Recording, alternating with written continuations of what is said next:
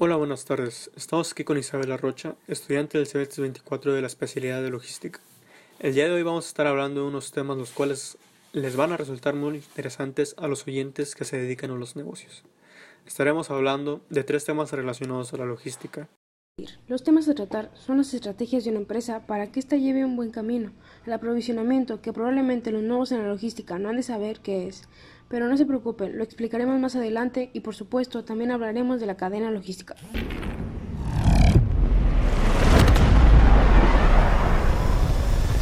Genial. ¿Y qué te parece si empezamos primero por las estrategias? Bueno, las estrategias son acciones que una empresa realiza para alcanzar los objetivos que se propone. Tal vez creas que esto solo se utiliza en las grandes empresas, pero en realidad no, porque cada meta, como tu persona te propones, utilizar estrategias para conseguirlo, como meter a trabajar para comprarte algo que deseas o así por el estilo. Pero claro, estas deben tener unas características específicas, estas suelen ser claras, comprensibles, para que todos los miembros de la empresa tengan bien claro qué hacer, para así trabajar de manera correcta y estar dentro del alcance de la capacidad y recursos con los que cuenta la empresa. Pues claro, si no, ¿cómo van a lograrlo? Es como si yo dijera que me quiero comprar un auto nuevo a crédito y no tener cómo pagarlo.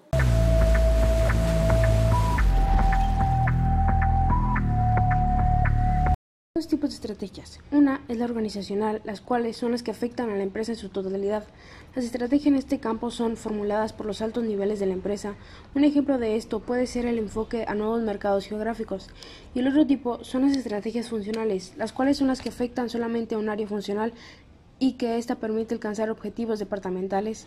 Estas se formulan en los niveles medios de la empresa y suelen ser clasificadas para cada área funcional. ¿Qué te parece si pasamos al tema de los costos y gastos de aprovisionamiento logístico?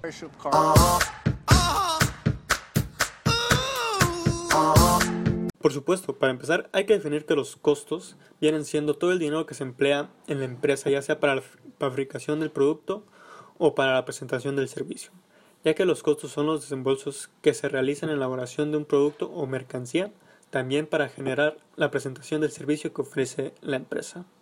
Ahora bien, Isabela, ¿por qué no nos explicas qué son los gastos?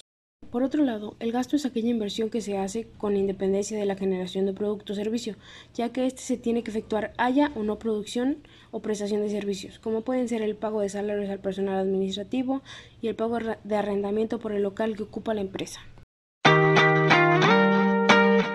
Los costos derivan de los factores de materia prima, que son los que se conocen como la materia extraída de otros materiales, y que se transforman para la elaboración de otros materiales que más tarde se convierten en bienes de consumo.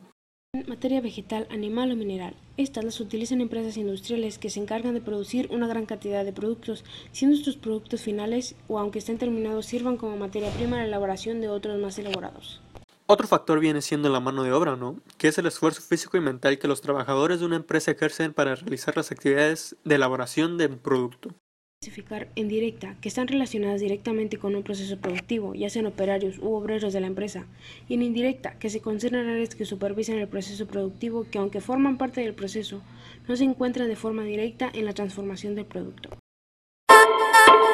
Bueno, y pues la infraestructura es el conjunto de elementos que se consideran necesarios para que pueda funcionar correctamente una empresa, por lo cual debemos tener un buen control de ellos, con el fin de garantizar la operatividad de la infraestructura.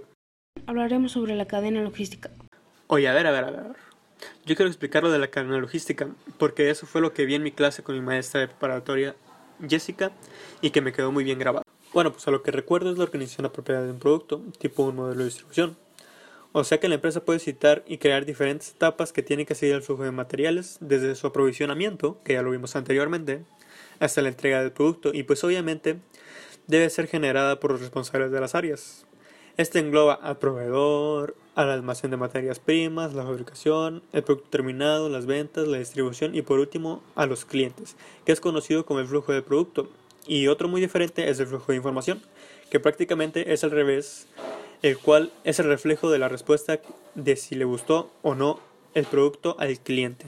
Bueno, al parecer ya acabamos con los temas que íbamos a explicar. Gracias por escucharnos y nos vemos hasta la próxima.